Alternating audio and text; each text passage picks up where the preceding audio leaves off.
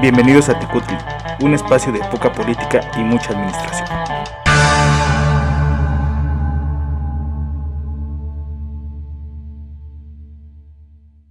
Bienvenidos a Tecutli. En este tercer capítulo llamado La entrega con sentimiento, tendremos en el bomberazo los nuevos requisitos para el director de organismos del agua en el Estado de México. En el panóptico hablaremos sobre la entrega-recepción en las alcaldías de la Ciudad de México y en Gotitas de Administración el tema será la relación de los sentimientos de la nación y la administración. Los dejo con Nenet en El Bomberazo.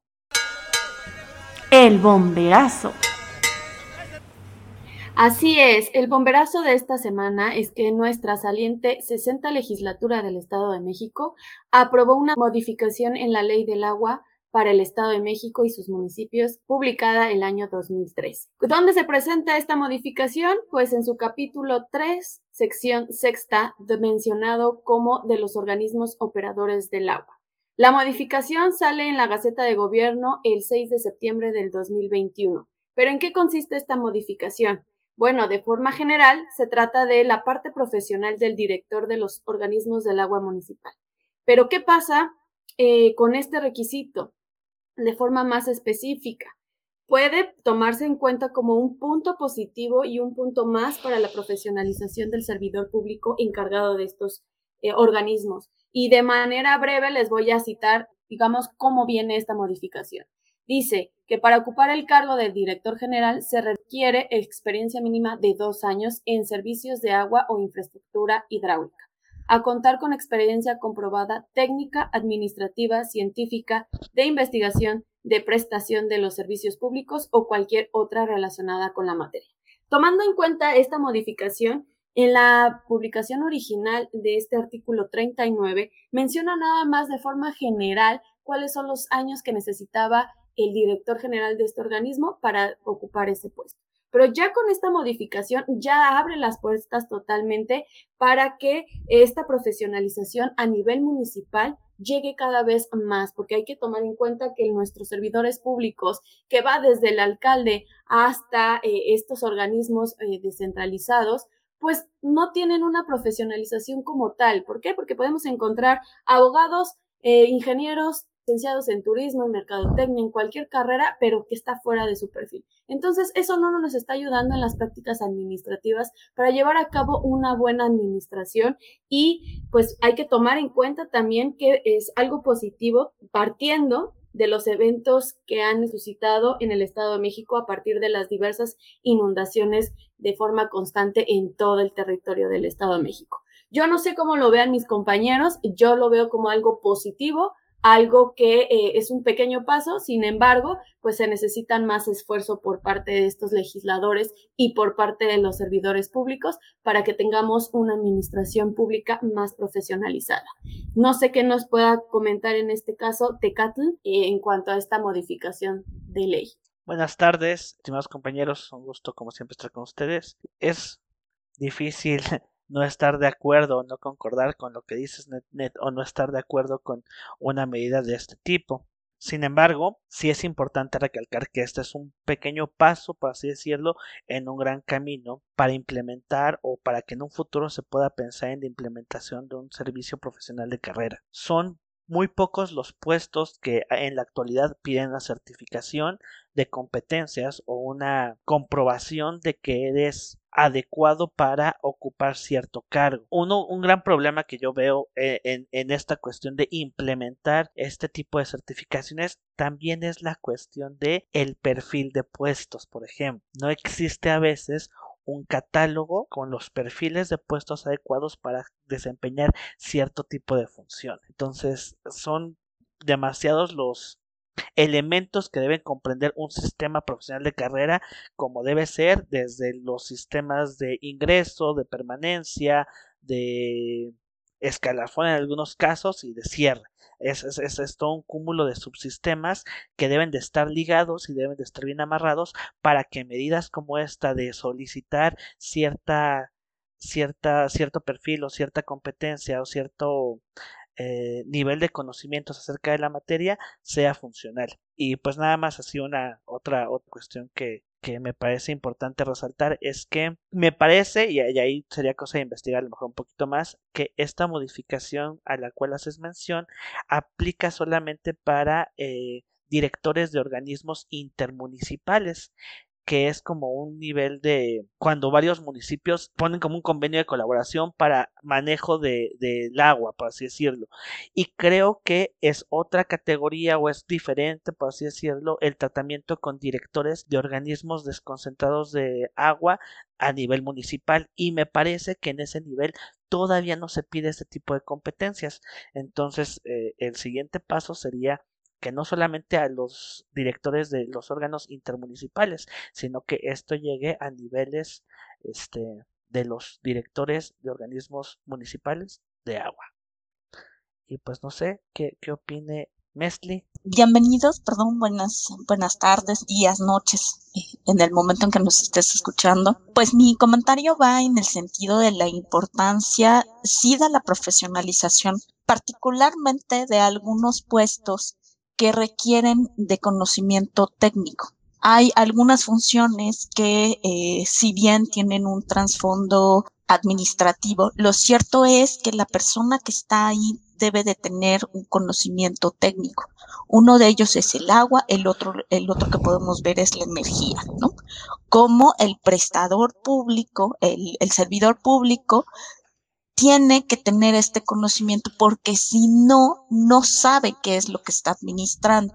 Entonces, digamos que de ahí viene esta importancia. A mí, como lo mencionas tú, eh, Tecatl, me parece también fundamental que esto no solamente se ocupe o se, se coloque en el caso del organismo intermunicipal, aunque sí me parece vital que sea de esta manera, porque si bien en el caso de, de, un municipio se puede, y lo pongo entre comillas, llegar a aprender, ¿no? Llegar a aprender cómo es el manejo. Lo cierto es que para una persona que tiene que coordinar diferentes municipios, no debe ser así. ¿no? Debe de tener ya el conocimiento y la experiencia, quizá de haber, de haber estado en un propio organismo eh, administrador del agua que le permita solucionar los problemas que todavía van a ser más complejos debido justamente al nivel intermunicipal que esto tiene. Eh, bueno, pues yo dejo hasta aquí mi comentario y le doy la voz a Tlacael nuevamente. Hola, buenas tardes, días, noches. Bienvenidos a escucharnos. Pues es de suma importancia todo lo que comentan. Eso de profesionalizar a los servidores, pues debería ser todo el tiempo, ¿no? Porque generalmente la administración pública no está ocupada por administradores públicos, ¿no? Eso es, eso es sumamente raro. La gente que estudiamos administración pública no estamos ocupando esos cargos. Generalmente son o doctores o son eh, abogados y no porque no lo puedan hacer, sino simple y sencillamente sabemos las razones, ¿no? El apalanquismo en la administración es muy importante y yo creo que eso de profesionalizar no solo los, los mandos superiores o los cargos este, o los rangos arriba, sino todos, eh, todos los cargos desde abajo, sería indispensable para llevar una buena administración pública en los municipios y en general en toda la administración pública. Lo vimos ayer con el del desgajamiento del cerro. La gente dice que fueron a avisarle a los, a los de protección civil, ¿no? De la administración de Tlanepantla y pues dijeron que no pasaba nada, ¿no? Cuando en realidad pues no hicieron un estudio, no, no hicieron caso de la petición de la gente y ahí están la consecuencia de las cosas, ¿no? Que al final hubo un desgajamiento, ¿no? No sé cuánta gente eh, desaparecida, cuántas casas este, afectadas, y sin embargo, pues nadie se hace responsable, ¿no? Nadie es responsable porque al final, pues no hay ese sentido de responsabilidad porque no, no hay esa empatía con la gente. Entonces, yo creo que profesionalizar bien cada cargo es indispensable y necesario en la administración pública, porque eso nos habla de que somos un vínculo entre la sociedad, ¿no? Y los medios para alcanzar un bien, un bien común, un bienestar para, para la vida, y no es posible que no tengamos un poco de tacto de hacer las cosas, ¿no? Y eso también parte de, de que no son todos, no todos eh, son encargados del servicio público, ¿no? Entonces, yo creo que muy bien, desde que se inició lo del servicio profesional de carrera debería haber sido continuo, ¿no? Continuo, porque te separa, de repente se hace, de repente no. Cuando entró la ley Peña de que eh, cada tres años tendrían que rescindir contratos para no hacer antigüedad, pues también eso ha ido mermando a los administradores públicos, ha ido mermando a la administración y mucha gente está más preocupada por mantenerse en el puesto cada tres años, ¿no? Que por generar este, servicios públicos de calidad. Bueno, hasta ahí dejaría mi comentario. Nos vamos con Nene. Pues así es, ya vimos que la profesionalización del servidor público es una parte muy importante para el desarrollo de tal administración pública en todos los niveles del gobierno, incluyendo eh, lo más básico que en este sentido lo hemos dicho es el municipio. Y ya abarcando el, en el caso específico del Estado de México, eh, la Comisión del Agua del Estado de México, denominada CAEM, pues también tendría que apoyar y auxiliar a estos servidores públicos que prestan los servicios en cuestiones del agua potable, alcantarillado y saneamiento, para que no vuelvan a suceder, pues digamos, esas inundaciones como pasó en Ecatepec, en Cuautitlán Izcalli, Atizapán, en Aculco, a Colman, en donde sí, la, a lo mejor la responsabilidad 50% es de la falta de eh, mantenimiento de estos servicios públicos, pero también no vamos a dejárselo todo al gobierno, también es la responsabilidad del ciudadano no nada más de vigilar que estos organismos elaboren bien sus tareas administrativas, sino también cooperar en no tirar basura, en ser, pues, digamos, las obligaciones básicas de un buen ciudadano. Y por último, pues yo cierro con esta frase, zapatero a tus zapatos. Si tú quieres ser eh, un servidor público, dedícate y capacítate con una buena administración pública. No vengas a decirme médico, no vengas a decirme veterinario o un diseñador gráfico que quiere ser administrador público cuando ni siquiera sabes cuáles o cuántos artículos de la Constitución Política tiene. Nos pasamos a la siguiente sección. El panóptico. En el panóptico de esta semana vamos a hablar un poquito del proceso de entrega-recepción, eh, que tiene bastante que ver con lo que eh, habíamos dicho anteriormente de, esta cuestión de los servidores públicos, este cuando pretenden pertenecer o formar parte de la administración pública, unos tienen que salir para que otros puedan entrar básicamente, ¿no? Y en ese sentido, pues existe un proceso específico para que se pueda llevar a cabo este cambio, esta transición, por decirlo de cierta forma. A este proceso le vamos a llamar entrega-recepción. ¿Por qué traemos a colación este tema? Pues traemos a colación este tema porque eh, estamos en próximos días, a partir del, del primero de octubre, entrarán en funciones en las alcaldías de la Ciudad de México nuevos servidores públicos. El alcalde, la alcaldesa electa tomará posesión junto con toda su administración pública centralizada y esto pues generará grandes cambios. En materia de profesionalización, de lo que hablábamos hace un momento, en materia de servicio profesional de carrera, y perdón por, por abarcar un poquito este tema o tratarlo de conectar, pues es, es complicado que al momento de, de ingresar en esta nueva administración exista un filtro o exista una forma de poder designar o poder revisar quiénes van a quedar en ciertos cargos. ¿no? Entonces empezamos ahí con las complicaciones para implementar este tipo de cuestiones. Pero bueno, a lo que nos eh, ciñe en la cuestión de la entrega-recepción. Una vez que se hace este proceso protocolario del cambio de, administración pública, del cambio de funcionarios dentro de la administración pública, se tienen cinco días para hacer los cambios en las distintas direcciones que existen. A partir de que un servidor público se, se retira de su cargo, tiene cinco días para hacer la entrega de, la, de la oficina y de toda la documentación que, que compete que corresponde. Normalmente en este acto de entrega-recepción debe de existir algo que le llaman la buena fe. Uno hace un acta donde estipula en teoría lo que tiene a su cargo en la oficina. En esta acta básicamente tenemos que expresar, o se tienen que expresar, perdón, el marco jurídico, los manuales que, con los que cuentes o con los que no cuentes, en teoría, las principales leyes que hagas uso para el desempeño de tus funciones, que esto va a conectarse un poquito con lo que vamos a hablar en, en Gotitas de Administración, la importancia de tener un marco normativo que guíe la, la actividad y la acción de la administración pública. Hay un principio de legalidad para la administración pública que más o menos dice que no se puede, la administración pública no puede realizar este un acto que no esté debidamente motivado y fundamentado, ¿no? Básicamente. Palabras más, palabras menos. Eh, aparte de este marco jurídico, en la entrega-recepción tú tienes que estipular la situación programática, qué significa esta situación programática, las metas y, los, y las acciones que debes de estar cumpliendo o que debes de cumplir de acuerdo a, las actividades que tienes encomendadas, la situación presupuestaria, eh, los recursos que manejas, eh, estados financieros, en algunos casos en específico, por ejemplo,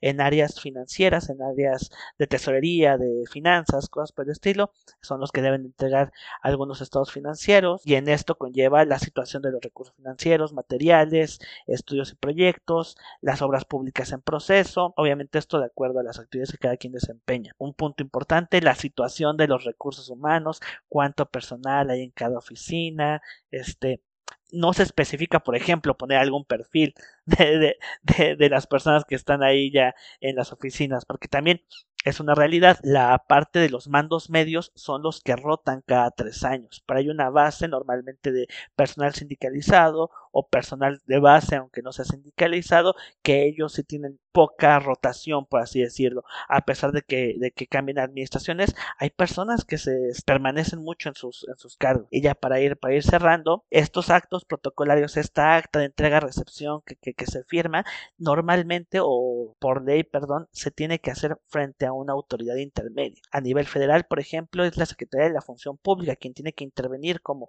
como mediador entre el servidor público que entra y el servidor público que sale. En el caso ahorita de las alcaldías de la Ciudad de México, es la Secretaría de la Contraloría la que tiene que intervenir en estos este, en esta transición y en estos cambios. La Secretaría de la Contraloría, por ejemplo, tiene representaciones en cada alcaldía como órganos internos de control. Entonces, ellos van designando y se tienen que dar abasto para estar presentes en todos los actos de entrega-recepción que, que, van a surgir en la administración pública, porque este acto es por cada oficina, por cada servidor público que, que sale y por cada servidor público que entra. Normalmente, como es de buena fe, por así decirlo, entre comillas, este, este acto donde tú expresas lo que entregas y tú firmas que recibes, no es tampoco tan, tan simple, tan sencillo, por así decirlo. El servidor público entrante debe de eh, o tiene cierto tiempo, normalmente son 120 días, para poder hacer algún tipo de observación respecto a lo que recibe. Ya cotejo lo que está en mi acta y lo que físico materialmente tengo en mis oficinas. Y en ese espacio eh, puedes tú si no encuentras algún documento, algún archivo, algún elemento que en el acta estaba estipulado que te hayan entregado, pues ese es el espacio, el lapso de tiempo donde tú puedes eh, hacer ese, esa observación. Siempre con la, vista de Contraloría de por medio. Difícilmente, o no, mejor dicho, no se acostumbra que se haga servidor público con servidor público. Siempre de intermediario está la Contraloría. Y pues parecería que esto no tiene debate, pero pero no sé qué, qué opinan mis demás compañeros. Mestre. Eh, bueno, aquí hay una propuesta que, que pareciera bastante interesante, ¿no? Y es que tan viable es, yo lo pongo ahí en la mesa, qué tan viable sería que así como se hace en el caso de la Administración Pública Federal, que existe este grupo de transición que va y eh, se encuentran las diferentes secretarías y entonces va aprendiendo del movimiento, porque no es que te vayan a, a enseñar a ser administrador público, se trata de que te enseñen el movimiento de la oficina, tal y como le sucede a uno cuando llega a trabajar a cualquier lugar, pues le tienen que decir cómo están las cosas, ¿no? Entonces, eh, ¿qué tan viable sería eso? Que, que a nivel, eh, a nivel local justamente se, se estilaran estas, estas situaciones en vez de hacer este acto que es protocolario y que si bien hay un intermediario que garantiza que de verdad me estés entregando lo que dices que me entregas, o bueno, cuando menos que me lo estás entregando, porque finalmente nadie hace una revisión. O la otra opción, ¿no? Lanzar una, una modificación de ley en la que todos los gobiernos entrantes tengan que hacer una auditoría para ver si es cierto que me estás entregando las cosas que dices. Porque eso de basarte en la buena fe no siempre funciona, ¿no? Y aquí cuando uno habla de buena fe, yo, eh, a mí se me ocurre siempre la parte del derecho internacional, ¿no? Que justamente, a diferencia del derecho nacional, el derecho internacional se basa en la buena fe de los estados. Y ya hemos visto cómo países eh, no siempre manifiestan esa buena fe. Y lo mismo me parece a mí que sucede con las personas. Yo, a ver, a ver ahí lo dejo en la mesa de discusión y empecemos entonces. Pues sí, lo que comentan es totalmente cierto, ¿no? Pero la palabra clave es el acto de buena fe, ¿no? O sea, no es posible que tengamos que actuar de buena fe pensando que eh, la administración saliente o el servidor público saliente va a entregar eh, cuentas claras al, nuevo eh, servidor público, ¿no? Generalmente vienen de diferentes corrientes ideológicas y la verdad en muchas administraciones se llevan hasta las macetas, ¿no? Y entonces uno, aunque tiene un periodo de gracia de cuatro meses, pues no es suficiente para poder darse cuenta de, todos los faltantes que existan en la administración, porque el trabajo administrativo es muy demandante, ¿no? Y el día a día, pues no te permite poner atención en, los pequeños detalles, ¿no? A lo mejor, eh, no sé, supongamos que en alguna oficina había algunas cámaras y aparecieron las cajas y uno de buena fe firmó diciendo que sí están, y cuando uno realmente ya va a ocupar las cajas, las cámaras, ¿no? Abre las cajas y, oh sorpresa, no hay nada, ¿no? Entonces, actuar de buena fe, pues suena bien si tuviéramos este códigos de ética y los lleváramos, más bien, si hay códigos de ética, pero que los lleváramos a cabo, ¿no? Sería pues de suma relevancia, pero como no, en el deber ser no se da, ¿no? No se da. Yo creo que lo que dice Mesli es relevante, crear un, equipo de transición o, alguien que, que, supervise, ¿no? Que suena raro porque tenemos que estar supervisando y supervisando y yo siempre he pensado que hay que tener oficinas de supervisión de todos lados porque si no, no se generan las cosas, pero sí un equipo de transición sería indispensable, o por lo menos un equipo del nuevo servidor público que va a tomar la responsabilidad de la oficina para que esté empapado de lo que hay, ¿no? Para que esté empapado de los procesos que se están llevando a cabo, para que se dé, eh, se dé cuenta de todo lo que, de, todo lo que hay por el área de transparencia, de todo lo que hay en, inventarios, eh, y, entonces sí, ya el día que él llegue, ya tener una más plena confianza de lo que se le está entregando, poder firmar sin mayor problema, ¿no? Un acta de entrega-recepción, pero pues yo ahí lo pongo también sobre la mesa, creo que, que sí es necesario, ¿no? Y totalmente de acuerdo con ustedes tres. Y a mí me surgen nuevas preguntas, ¿no? ¿Realmente existe una normatividad administrativa que esté, eh, está alejado, mejor dicho, de la realidad? ¿O nosotros estamos alejados de la realidad como desde punto de vista desde afuera?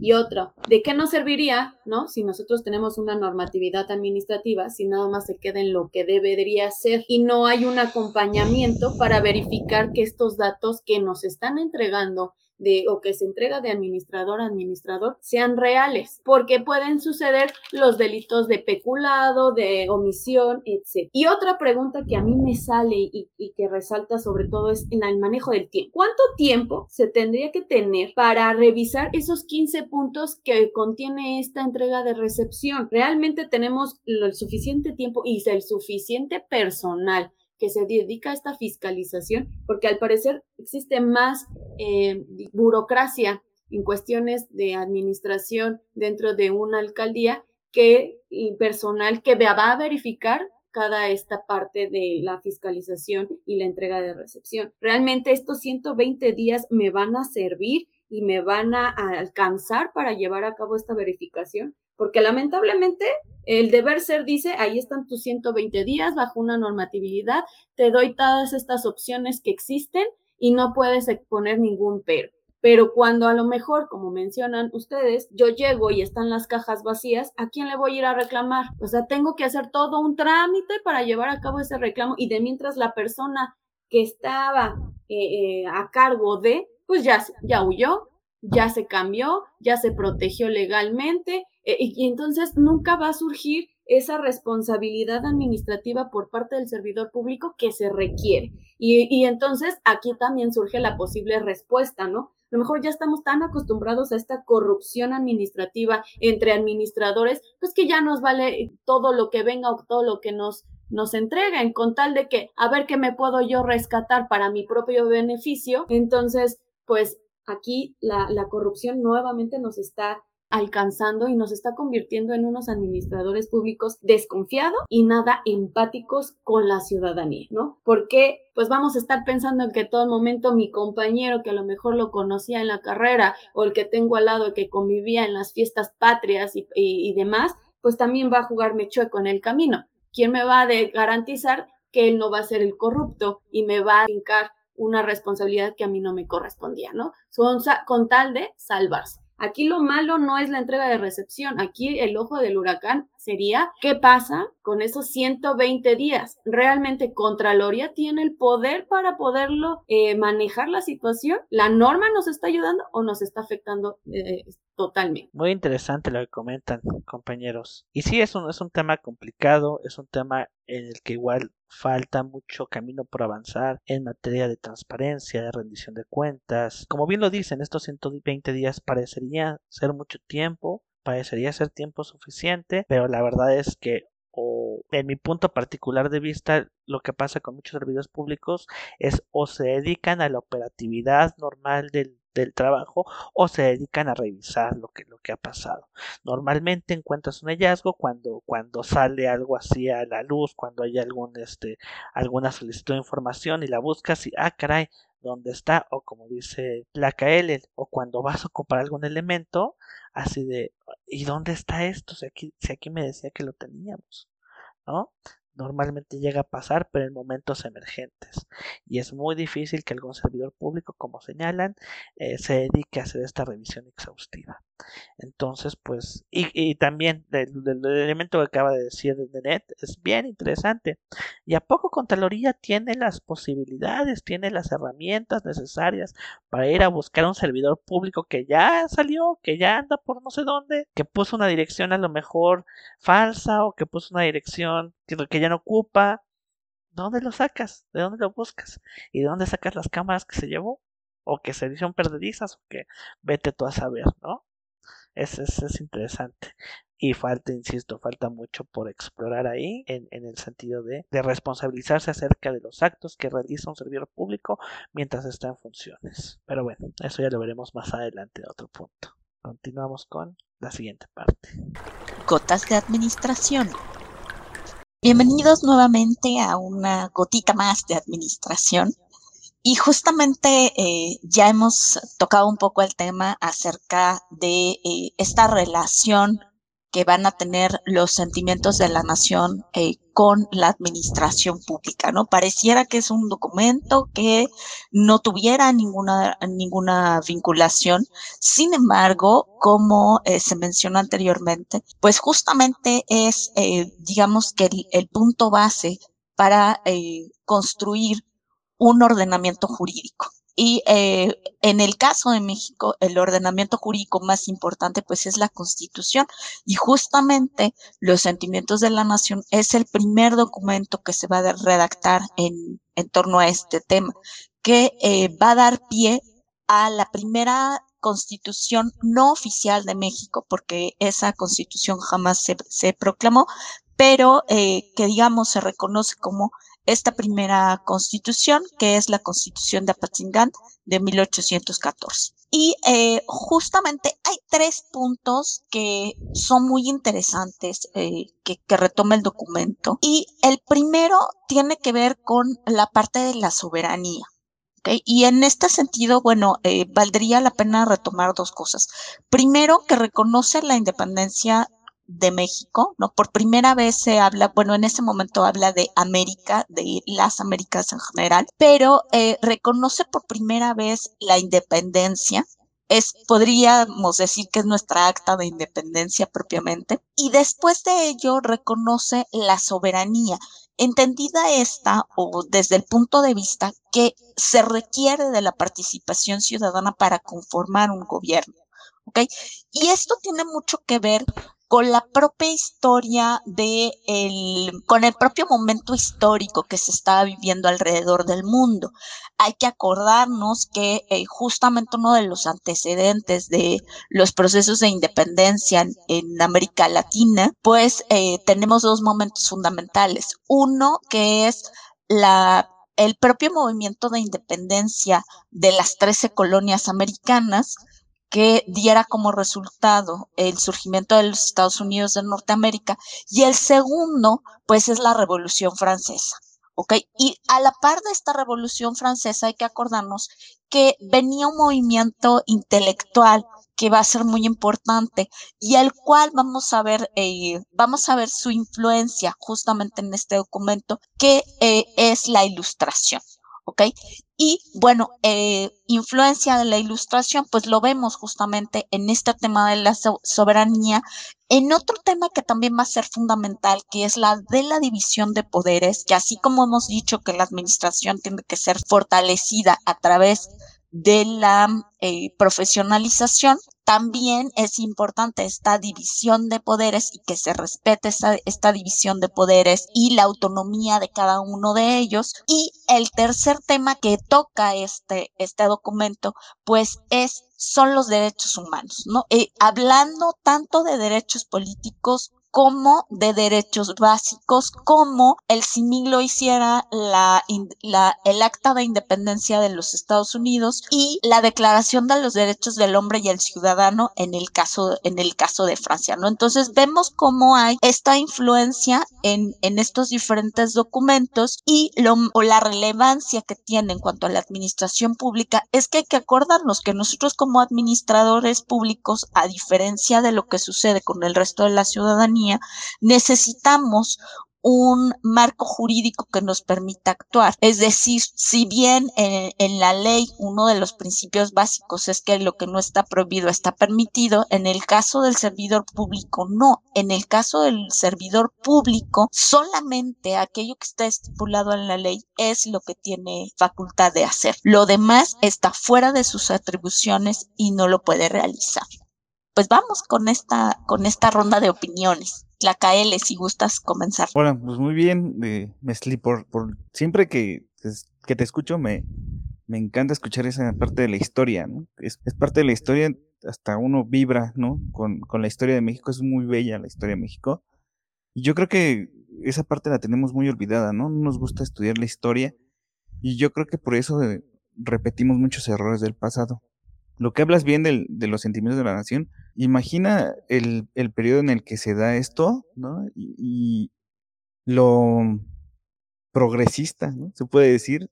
Tan solo ya hablar de una libertad y una eh, separación de España, ¿no? De una independencia de España, pues ya es hablar de cosas mayores, ¿no? El pensamiento de, de, Morelos fue más allá de lo que podemos eh, pensar, ¿no? Y todavía tuvo el privilegio de plasmarlo, ¿no?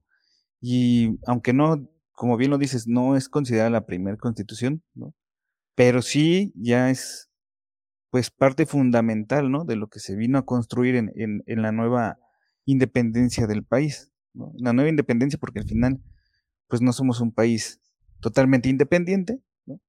Pero en esa nueva independencia sí generó nuevos cambios, ¿no? Creó nuevos cambios. Lo único, lo único yo que, que ahí no estoy totalmente de acuerdo, ¿no? Es en el punto en donde comenta que la religión católica, ¿no? Es la única que, que, es, que es como autorizada, ¿no? Es la única aceptada. Entonces, yo creo que en esa parte yo no estoy totalmente de acuerdo. Sin embargo, se puede justificar por la razón de que, pues, los conquistadores españoles, ¿no? Nos trajeron la religión católica como, como su bandera, y destruyeron todas nuestras imágenes de nuestros dioses eh, prehispánicos, pero al final lo que genera en pensamiento los sentimientos de la nación, lo que nos da como historia, lo que genera en, los seres humanos es un sentido de independencia y de pertenencia, ¿no?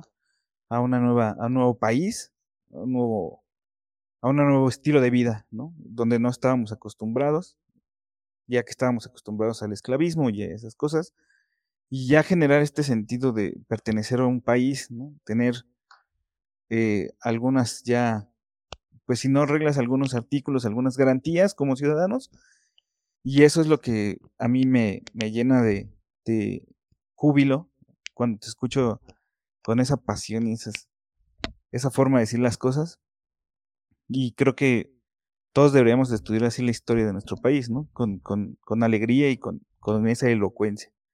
Pues no tengo nada más que agregar, a ver qué nos dicen los demás compañeros. Pues retomando lo que, lo que ustedes dos mencionan, eh, los sentimientos de la nación, yo lo podría ver como el primer proyecto de nación, ¿no? Separado totalmente de lo que nos mencionaba España y, y todas sus reglas.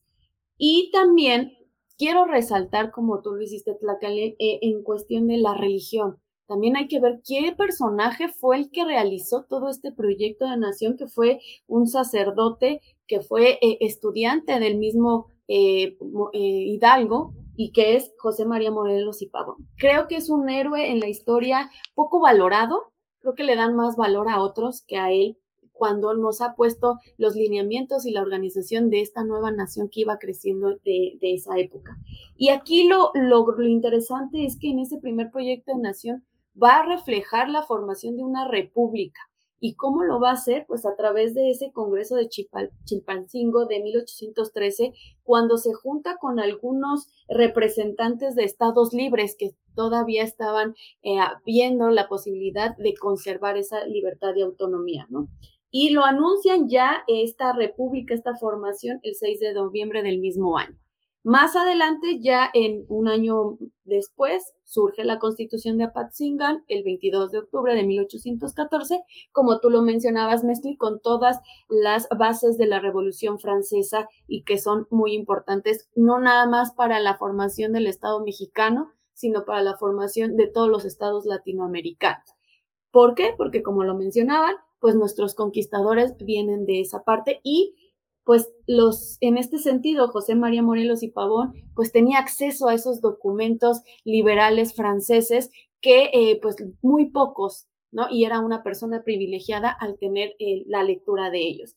Y aquí lo malo, lo negativo que yo podría resaltar es que al momento de poner, como mencionaba, la, la religión católica como única, hace que estas órdenes religiosas que llegaron con el conquistador Hernán Cortés tuvieran un poquito más de poder.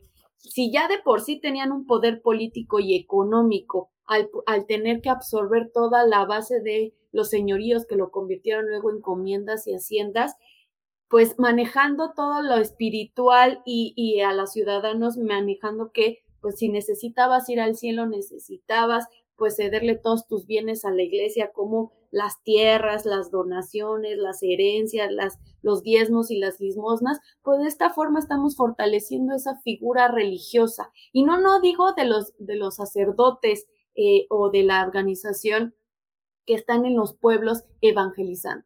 Me refiero a, a aquel clero secular, que es el clero privilegiado y que en estas podemos ver todavía en nuestra época aquellas órdenes religiosas bajo esos todavía eh, ideologías de los mandos seculares en donde hay que aprovecharnos no nada más de lo espiritual, sino también de lo económico, pues podremos ver, por ejemplo, que la orden religiosa, los misioneros, pues eran los que se encargaban de estas encomiendas, de las cosechas, de la agricultura, de la ganadería, de todo lo, provechoso económicamente que nos estaba dando la, la Más adelante, pues ya los jesuitas, pues se encargaban de la enseñanza, ¿sí? Les enseñaban a leer y escribir a nuestros indígenas. Sin embargo, pues bueno, fueron agarrando también poco a poco más poder hasta poder establecer una universidad privada con ciertos privilegios y con ciertas ideologías. Entonces, el poner esta religión como única nos yo siento que nos perjudicó en cierta forma,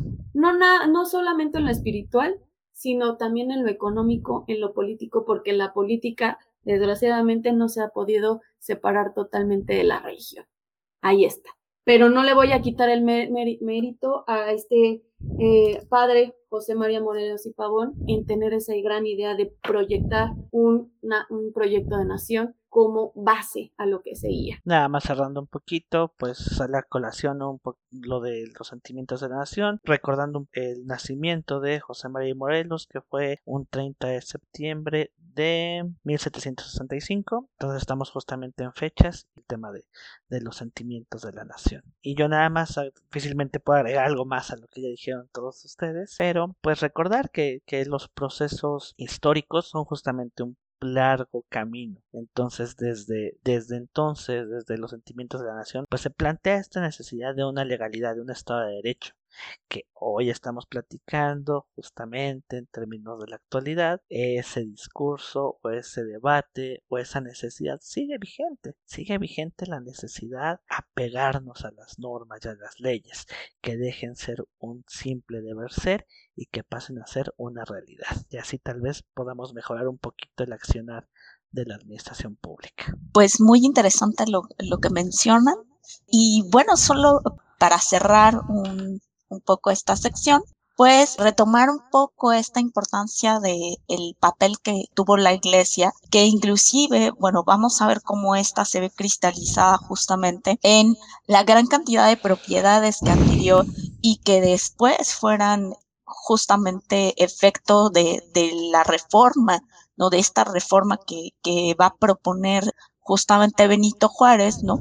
Eh, quitando o, buscando que la iglesia renunciara a estos, eh, o quitándole más bien estos, estas propiedades a fin de que dejaran de existir, perdón, estos grandes latifundios. Y eh, solamente me voy a permitir cerrar con lo que sigue, y es esta reflexión acerca de, de la importancia que tiene eh, justo este, este Estado de Derecho y hablando que para que este gobierno funcione, pues debe de tener esta base jurídica, la cual eh, justamente dicte la manera en la, en la, que se debe de gobernar y también instituya un Estado de Derecho que no solamente sea para algunos, sino que sea para todos y eh, y obviamente esto va a constituir la base de la legalidad que una administración tenga, ¿no? Independientemente de la forma de gobierno que haya elegido para ello. Eh, bueno, pues yo les agradezco mucho la escucha, espero que, les haya entusiasmado. Nos escuchamos la, la próxima vez y eh, recuerden dejarnos sus comentarios, dejarnos eh, dejarnos temas que pudieran, que pudieran interesarles en cada una de las secciones que los tomaremos en cuenta. Nos escuchamos hasta la próxima. Bueno amigos, nos vemos. Sigan las redes sociales y dejen sus comentarios. Estaremos al pendiente pues ya el debate está sobre la mesa. Ustedes podrán decirme qué les pareció mis preguntas, mis cuestionarios, incluso mis alegatos y justificaciones. Los estoy viendo la próxima semana. Cuídense y recuerden estar atentos a esos servidores públicos y su entrega de recepción Ojo compañeros, no, esto no es un juego. Muchas gracias por su escucha. Nos, nos escuchamos en el próximo capítulo. Gracias por estar aquí y esperamos sus comentarios, sugerencias y también críticas, ¿por qué no? Eso nos hará crecer a todos. Que tengan un buen día.